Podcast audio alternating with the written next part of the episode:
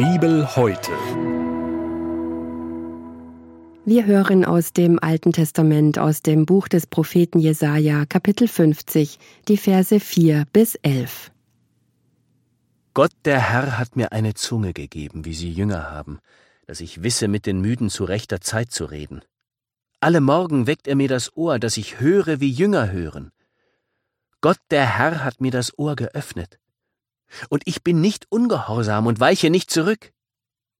Ich bot meinen Rücken dar denen, die mich schlugen, und meine Wangen denen, die mich rauften. Mein Angesicht verbarg ich nicht vor Schmach und Speichel. Aber Gott der Herr hilft mir, darum werde ich nicht zu Schanden. Darum habe ich mein Angesicht hart gemacht wie einen Kieselstein, denn ich weiß, dass ich nicht zu Schanden werde. Er ist nahe, der mich gerecht spricht. Wer will mit mir rechten?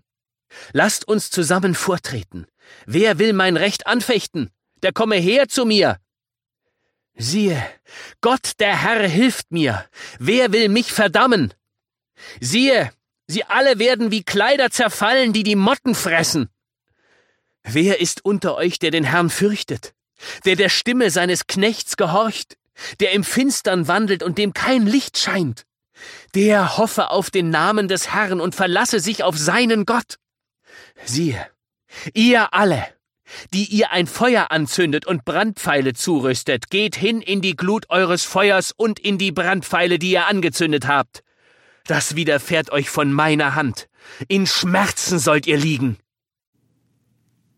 Das war der Bibeltext für den heutigen Tag, entnommen aus der großen Hörbibel mit freundlicher Genehmigung der Deutschen Bibelgesellschaft. Hier noch einmal die Bibelstelle. Im Alten Testament aus dem Buch des Propheten Jesaja, Kapitel 50, die Verse 4 bis 11. Gedanken dazu kommen jetzt von Ernst Schwab aus Ansbach.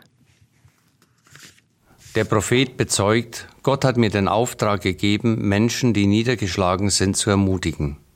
Bei den Menschen, die sich in babylonischer Gefangenschaft befanden, hat sich Hoffnungslosigkeit breit gemacht. Ich weiß nicht, wie es Ihnen heute geht. Vielleicht kennen Sie jemanden, der gerade sehr niedergeschlagen ist, jemand, der schwer krank ist, jemand, der um einen lieben Angehörigen trauert oder dessen Ehe gescheitert ist. Vielleicht befinden Sie sich selbst gerade in einer schwierigen Situation. Wie wertvoll kann es sein, wenn da jemand ein ermutigendes Wort hat?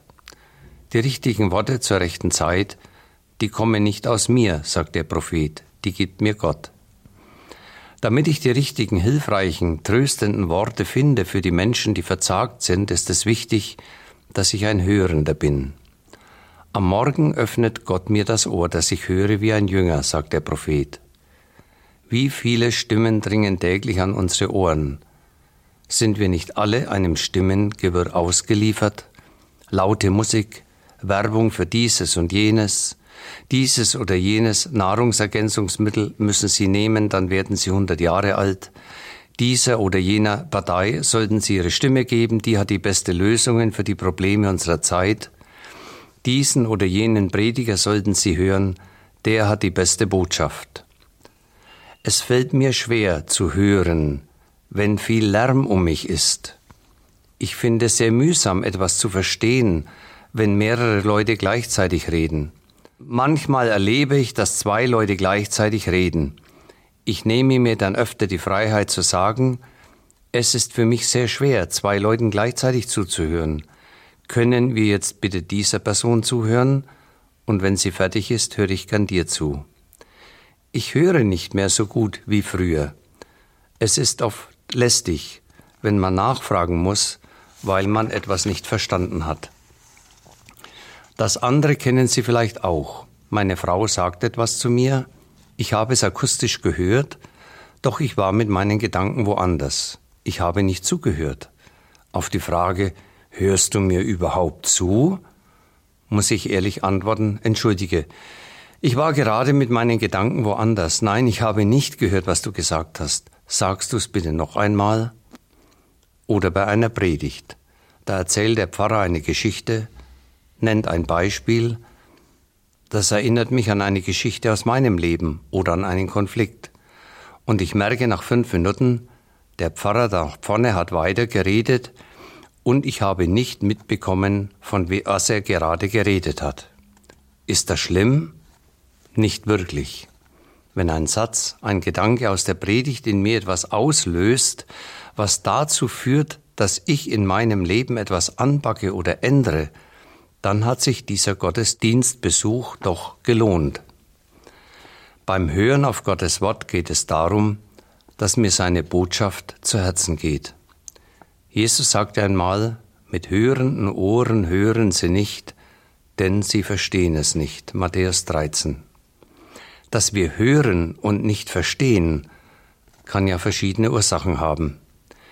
Ich verstehe nichts, wenn der andere eine fremde Sprache spricht. Ich kann mit seinen Worten einfach nichts anfangen. Oder der andere spricht zu leise. Oder der andere spricht zwar klar und deutlich, aber ich kapiere den Sachverhalt nicht. Er spricht zum Beispiel von Halbleitern und Schaltkreisen und ich habe davon keine Ahnung. Wie schreibt der Prophet? Jeden Morgen öffnet er mir die Ohren. So kann ich auf ihn hören, wie ein Jünger. Der Jünger ist der Jüngere, der Schüler. Wie hört denn ein Schüler? Der aufmerksame Schüler ist motiviert, wissbegierig. Er fragt nach, wenn er etwas nicht verstanden hat. Er weiß, der Meister hat Berufs- und Lebenserfahrung. Wenn ich gut zuhöre, kann ich mir Kompetenzen erwerben, die mir in vielen Herausforderungen nützlich sind. Hören und Gehorchen kommen aus demselben Wortstamm. Wenn die Bibel uns auffordert zu hören, dann geht es fast immer um das Gehorchen.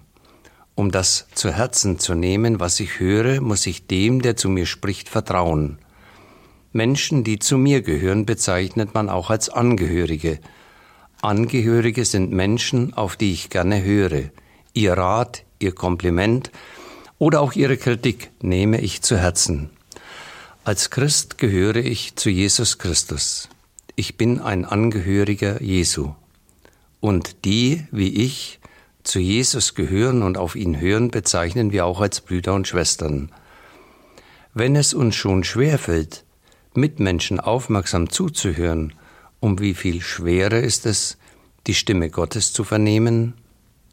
Hören, verstehen, gehorchen. Ich denke, das ist der gesunde Dreiklang eines gottgefälligen Lebens. In einem Lied von Manfred Siebald heißt es, Mach unsere Ohren frei und sprich hinein in unsere Herzen nun. Lass uns nichts hören als nur dich und hilf uns, was du sagst, zu tun. Bibel heute. Die tägliche Bibelauslegung zum ökumenischen Bibelleseplan. Auch in unserer Audiothek unter erfplus.de sowie in der ERF Plus App. Sie möchten noch mehr in der Bibel lesen? Das geht auch im Internet unter bibleserver.com. ERF Plus. Tut einfach gut.